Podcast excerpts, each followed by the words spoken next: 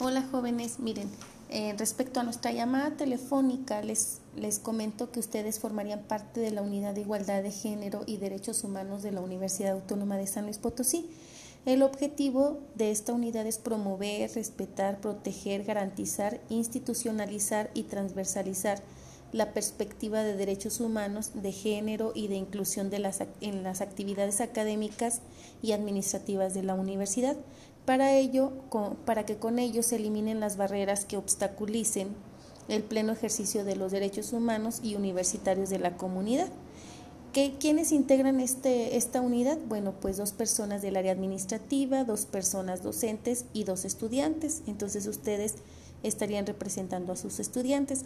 Las personas designadas, pues aquí nos dice que deberán contar preferentemente con conocimientos no se necesita ser especialista, pero sí necesitamos este que ustedes conozcan un poco sobre derechos humanos, equidad de género, derechos de la mujer, no discriminación, cultura institucional y conocimientos del área de trabajo.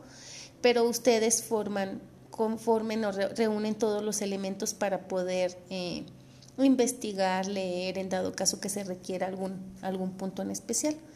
Bueno, pues las dependencias o entidades universitarias deben notificar, ¿verdad? Y deben dar, hacer la promoción y la difusión para poder integrar esa, esta, esta unidad, ¿verdad?